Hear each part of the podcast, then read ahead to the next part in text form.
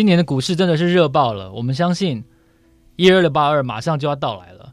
当然，不管在那之后股市到底会变得怎样，不管你的股票的价位会不会往下跌，我们相信二零二零年的资本市场绝对都给很多人留下很难忘记的经验。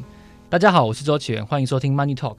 大家好，我是海咪。那我们今天的特别来宾是，呃，我是灯火。大家好。你觉得你要称呼自己是灯火吗？啊、呃，这个是因为大家都这样叫我，就习惯了，变成是我在私私人的生活的时候，我就是用自己的名字；然后在投资领域的时候，大家都叫我灯火或灯大。你会不会希望大家把你当成股市明灯呢？我不希望，我从来就不希望这件事情发生。其实很多比较成功的投资人，曾经上过财经媒体的投资人，都很怕被大家询问投资标的这件事情。是，对，你可不可以告诉我们，在你投资历程以来哦？你最难忘的一件事情是什么？今年是你最难忘的一个年度吗？今年肯定一定是一个很难忘的年度，但是我觉得到目前为止，我自己觉得最难忘的是二零一五年。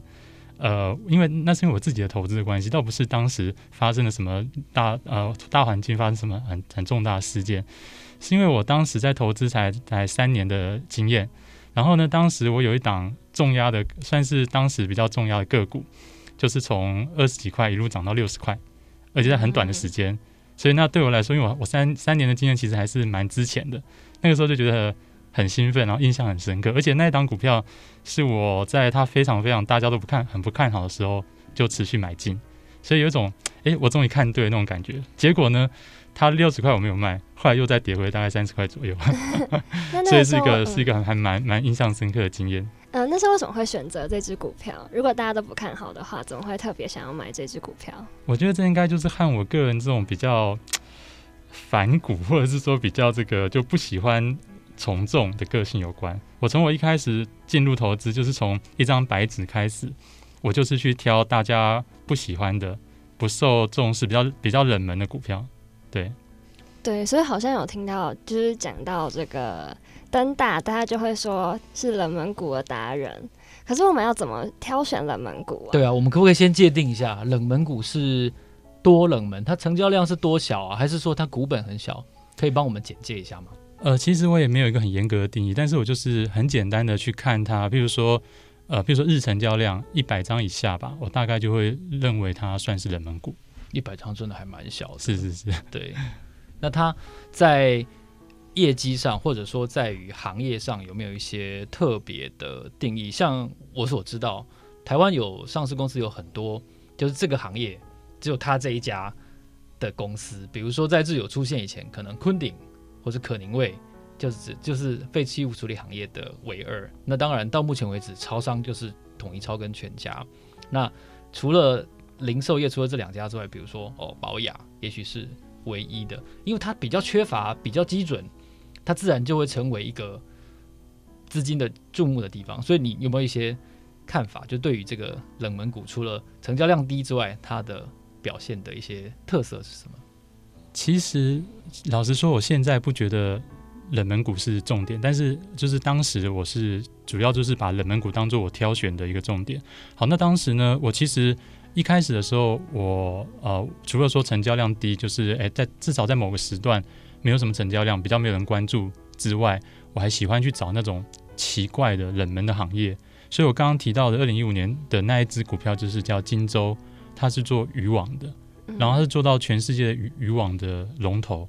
然后当时觉得很有趣啊，哇，原来做网子也可以做到这种世界第一。而且很多人应该不知道台湾有上市公司是在做渔网的。对对对。所以，所以说我觉得很有意思。我就哎、欸，就因为觉得它蛮有意思，然后就被被吸引，然后就去稍微研究一下。我了解到它是一个呃全世界的龙头之外呢，它又是一个算是寡占的这个行业，所以让我觉得、那这蛮有意思的寡占嘛。那只要说呃，然后又是一个蛮稳定的。如果说没有太大变化的话，我预期它会持续的在寡占这个行业，所以我觉得这是算一个相对比较安全的标的。好，那这是早期啦。后来呢，其实我慢慢的就放开了，不不不会刻意要去找那种很冷门的行业。事实上，热门的行业里面冷门标的，我也是很喜欢。比如说什么？热门的行业里面也有冷门的标的？对啊，像现在大家讲 AI 嘛，AI 非常热。可是其实 AI 很广，里面只要啊、呃，不应该说和 AI 扯上边啊，就是它其实和 AI 有蛮大相关性的公司，它的未来很可能都压在 AI 这个这个领域上面。但是呢，它很可能现在的还是非常冷门。这种公司其实很多啊，对，譬如说我像工业电脑公司，未来这个 AI 的这个领域啊、呃，像 AIoT，其实台湾的工业电脑算是一个蛮有机会的。那其实有很多工业电脑的公司，他们的成交量都非常的低。那的确是，而且他们 PE 也相对比较低一点。我觉得这是它的特色。是，呃，很抱歉哦，我们觉得，我觉得我们这个不是股有社的节目，所以我们并不会在这边推荐标的。大家如果要听推荐标的话，我觉得大家现在就可以转台，你就可以切到去听百灵果或是其他的。我们想要探讨更多的是每一个成功的，我们定义的成功的投资人，他们的心法是什么？他们每天做什么事情？我觉得这是我们做 Money Talk 的重要的元素还有初衷。那你刚刚提到热门的行业，我觉得热门这件事情在这几年的台股表现在 ETF 这件事情上是非常强烈的。每一家投信都在大力的推广 ETF，他们的主动型的基金反而变得比较不受欢迎，然后绩效可能也比较不是受那么多人的注意。你自己会投资 ETF 吗？不会。你觉得为什么呢？呃，这也是很个人的因素啦。因为我投资的理由，或者我我投资的动机，从一开始就是因为喜欢投资这件事情。那投资这件事情包含很广，那当然最主要就是挑挑选股票嘛。那挑选股票里面又包含你怎么去挑，那当然就是会去研究啊，研究产业，研究个股，这这些事情都是我觉得本身就很有兴趣的。因此呢，我投资是因为这件事情有趣而去做。我不是为了，当然不是说我不想赚钱，但是那个倒不是最最最重要的原因。所以因此呢，叫我去买 ETF，我会觉得非常的无聊。哦，所以也是一个不喜欢被动投资的人。对，我觉得我们的来宾好像都这样哎，都是因为真的很喜欢投资，所以很想主动去选股。海明，你听到投资股票，你会有兴趣吗？你会血脉喷张吗？可是我觉得我太害怕风险了，我觉得我一定会一投下去就大赔。所以你会就像刚才。登大讲的这个会冲上去，然后马上飙下来，然后会很想要这个怎么讲，把自己捏死吗？我不会，但我觉得他们都有一些特质，就是很喜欢冒险，有一个冒险的精神的感觉。对，这算是一种冒险的精神。可是另外一方面呢，所谓因为我们自自称为是价值投资人嘛，嗯，一方面那另外一方面价值投资人其实是非常。讨厌风险，这好像听起来有点矛盾。对，很矛盾啊。对，我正要讲，你就把我破梗了。好，对对。但是我们认为我们做的事情其实是低风险的。哦，对，很特别的说法，怎么可以再对啊？可以稍微深度分析一下吗？这个其实要看你怎么去定义风险，因为大部分的人认知的风险可能就是股票下跌就是风险嘛。对。或者是说，像那个呃，这个是学院派的说法，就是股价的波动就是风险。对，那这其实跟股价下跌就是风险，是我觉得是等等同的事情啊。那这是一般的认知。可是，在价值投资，或是说呃呃，就是价值投资这样大师级的人物，像巴菲特，或者是说孟格拉、格拉汉啊这些人，那当然当然，我算是经由他们而学习到价值投资，所以我是接受这个理念，就是我们不认为呃股价波动是风险。在我的看法，我认为风险就是你。亏损的几率，你亏损几率越大，风险就就越高嘛。所以你要怎么去降低风险，就是要降低亏损的几率。嗯，那怎么去降低亏损的几率呢？就是要提高，简单讲就是提高你的知识。嗯，所以我认为风险其实是无知的程度了。无知的程度，对，你的无知的程度越高，你就风险越高。这样子，我必须说，那些买嗯股票名称中有一个“一”字的，在最山顶的地方买到了。我今这两天在社团，我已经看到有两个人。三个人，今天早上第三个就说他要退出股市，因为他买合一已经从山顶上已经坠落，今天是应该是第三根了。是我们今天的受访者，他的粉丝团的名称叫做“灯火阑珊处人气我取”的冷门股投资哲学，这还是你现在不断在实践的人气我取这件事情。其实要做到，我觉得真的很难呢。对，我觉得其实这种事情是勉强不来的。对，真的。其实你现在反过来叫我去买那些热门股，对我来说是非常困难的一件事情。所以我一开始有呃，就是我常常在讲说，投资要适性而为，就是这件事情。因为以我的个性，我就是不想要去买大家都在买、大家都在谈的股票。嗯，我就是想要去买那些无人闻问，然后在垃圾堆里面找到黄金，别人没有看出它的价值。我看出了它的价值，那这我就会很有成就感。对，嗯、那反过来，如果是问另外一个人呢，你叫他去买那种大家都没有量、没有人去关注的股票，对他来说是非常痛苦的。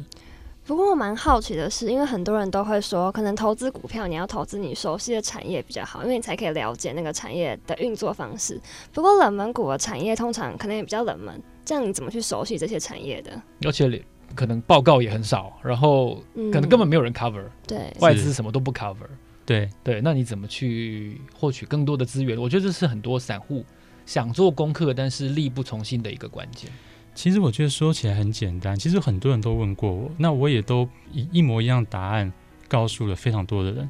可是就是 somehow 我觉得他们 还是不太知道怎么做。那没关系，我再把这个答案再说一遍。对我来说，就，就假装我现在是一个你知道吗？就是被被这个年金改革的受害者，然后我很希望找寻一个被动收入，可能已经五十几岁了。然后我今天就问说：登大，我起码股票拢套牢啊，起码。万里店啊，不过我 股票拢落到这惨没？警官现在要怎么办？拜托拜托救救我！你可不可以报几支名牌？通常这种时候，你会跟他说什么？呃，通常这种时候，我我会叫他说，我会告诉他说，投资没有那么简单，必须要花很多时间去学习。如果你很有兴趣学习的话，先把这二十本书看一看，这样子。然后看完之后，我们可以再就是嗯、呃，就是慢慢慢慢的再再交流这样子。在这集报道上线的时候，我们也会一并的把登大推荐的这一系系列的著作贴出来给大家参考。我觉得的确做功课是一个非常重要的事情。在我们先一开始在准备为了这次采访沟通的时候，我们聊天的时候有聊到，通常你不做功课，就是做功课不一定会成功了。这样说。但是不做功课是一定会挂掉的。是的，是的。对，你可不可以推荐几本书给我们？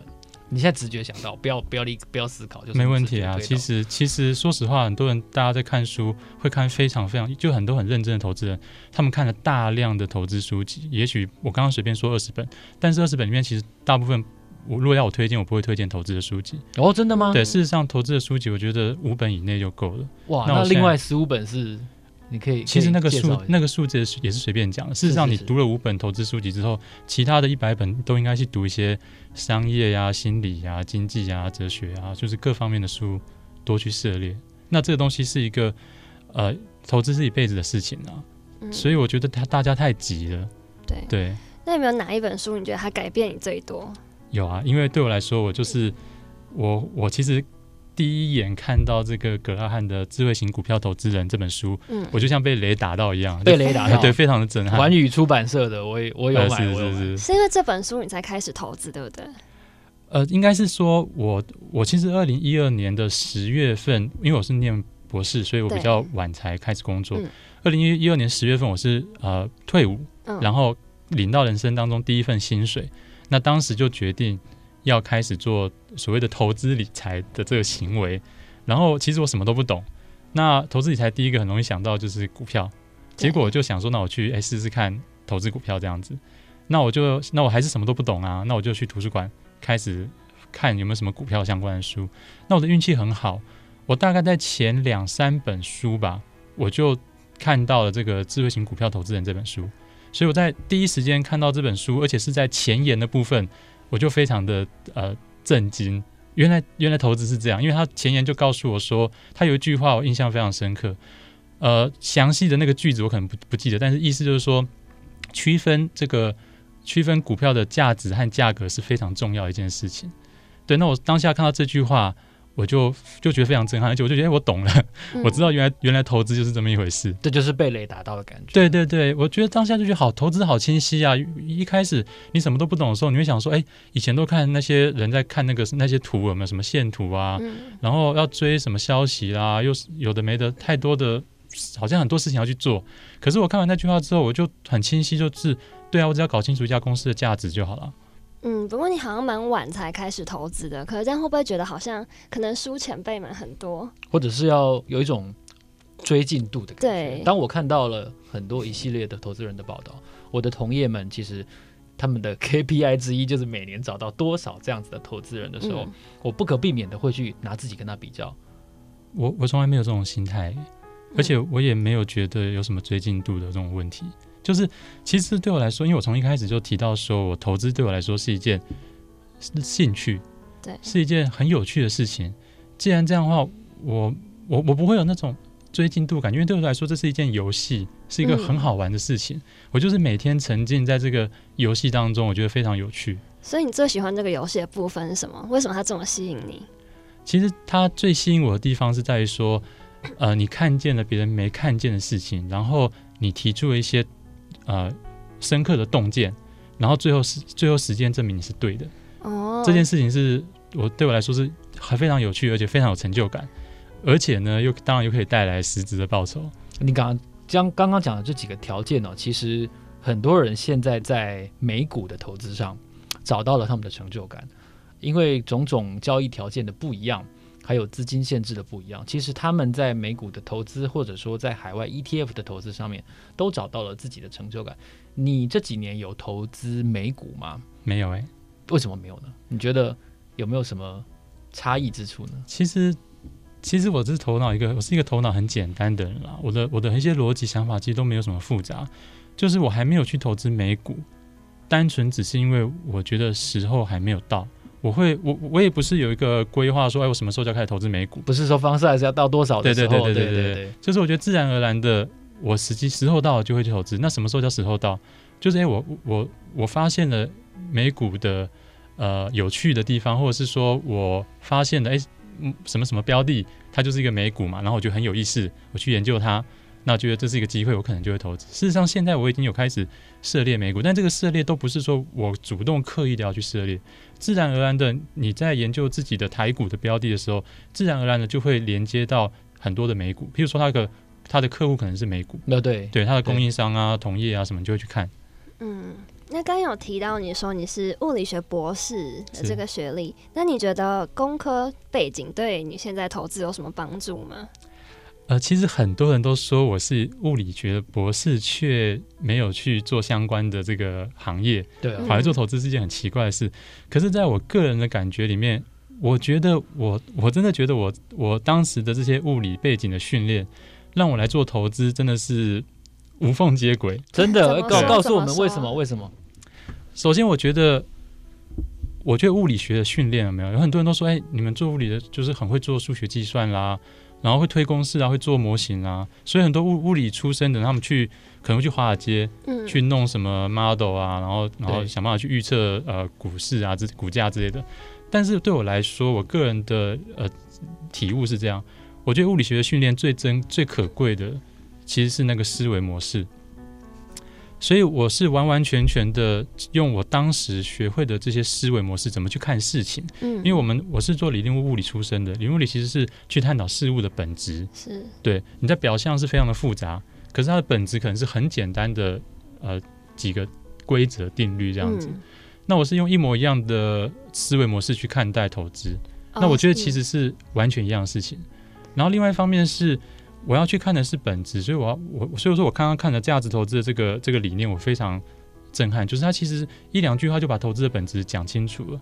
那另外就是说，你要去探讨这个本质的时候，你总是要方法论，不能只是说哦，我想要去看它本质，我用眼睛看就看得出来。当然不是。嗯。我们以前在做呃学术研究的时候，我们有一整套的方法论。比如说你大量的看 paper 啦，然后思呃怎么样的去思考啦，你的逻辑非常的严谨啊。那我现在是把这一整套的方法论都直接等于是移植到了做投资，所以我是用一一模一样的方法在做。是那个追根究底的精神，好像就可以完整的用在投资上面。我觉得一般人哦，想要套用你的模式是有一点点难度的。不过你刚刚提到说适性而为，我认为我也有相同的看法。就好像以前邓小平说，不管黑猫白猫，会抓老鼠就是好猫。重点就是你要能够复制那个成功的方法，不管你用 ETF 也好，用存股也好，你用月营收的成长或衰退来追股票也好，总之你一定要找到一个你能够学得来哦，然后没有压力。因为如果你的部位让你睡不着，这绝对不是能够复制的方法。没错，所以你刚刚提到适性而为是一个非常重要的事情。那但是事物的本质是，我觉得二零二零年很多投资人他无法参透的。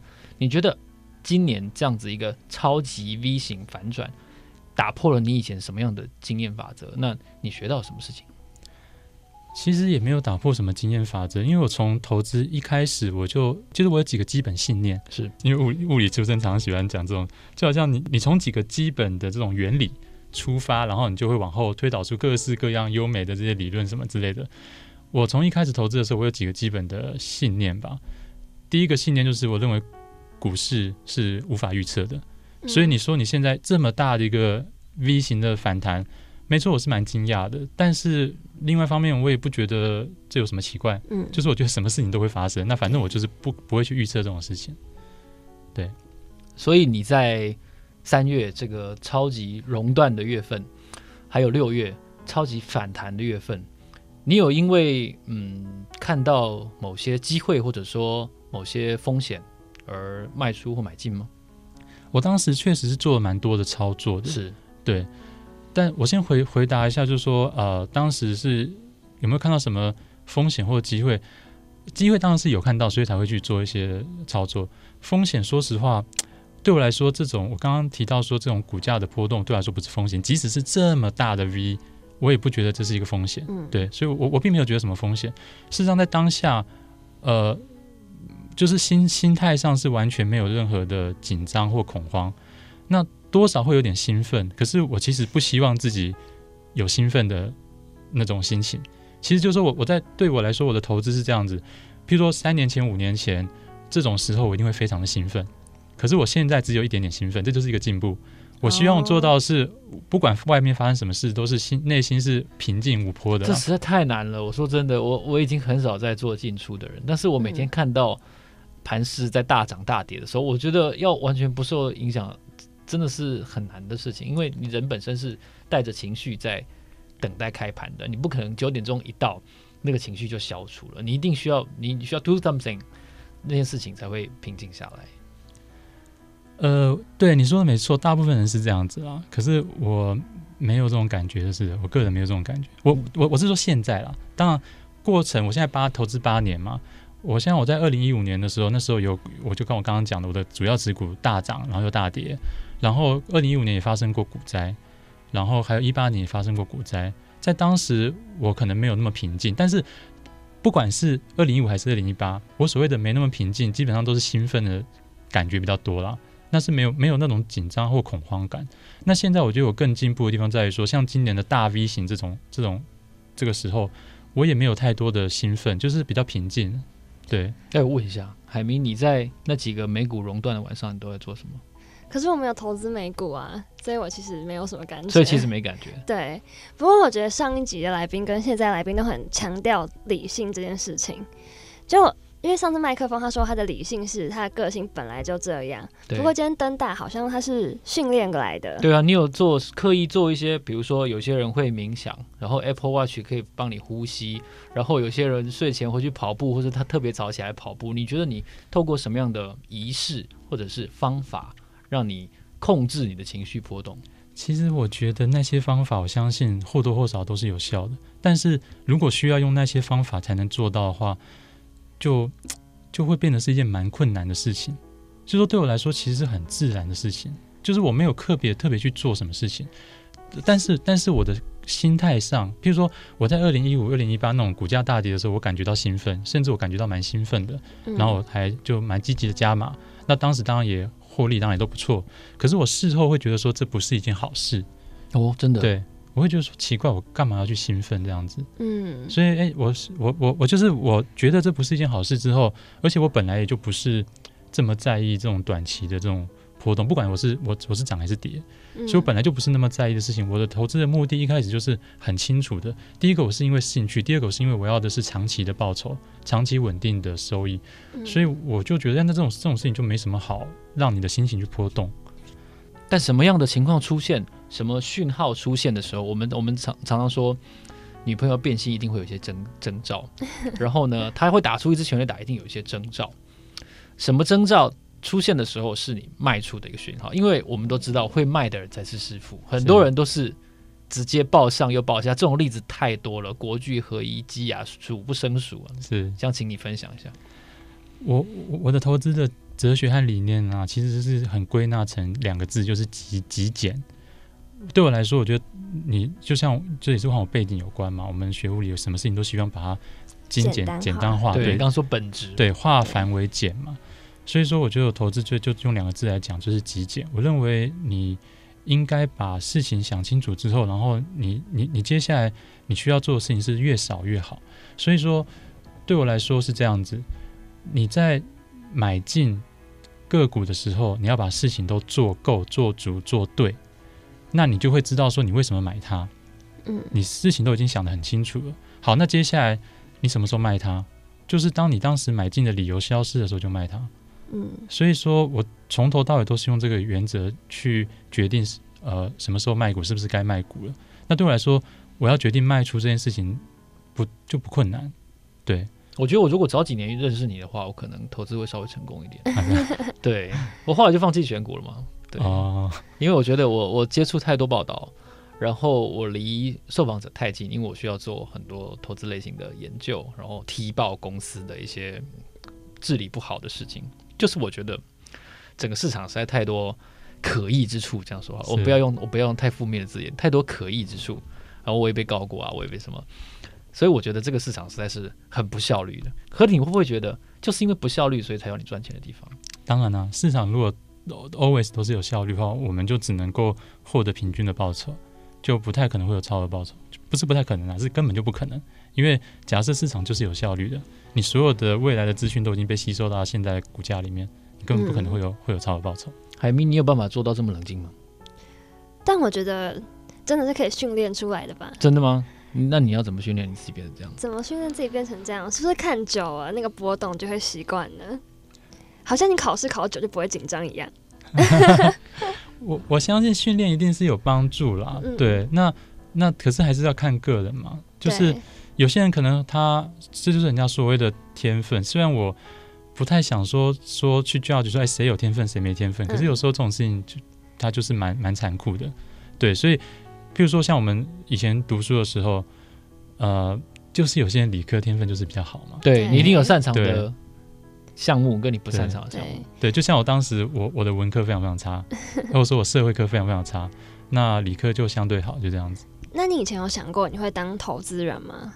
哎，说实话，完全没有哎。你这个斜杠斜的很大哎，说真的，你同学现在都在做什么？呃，因为我是师大的，就是我大学是师师范体系，所以大部分都在当老师。哦，对，是。所以你现在是全职投资人，现在是。然后投资刚好是你的兴趣，所以这个把兴趣变成工作的感觉如何？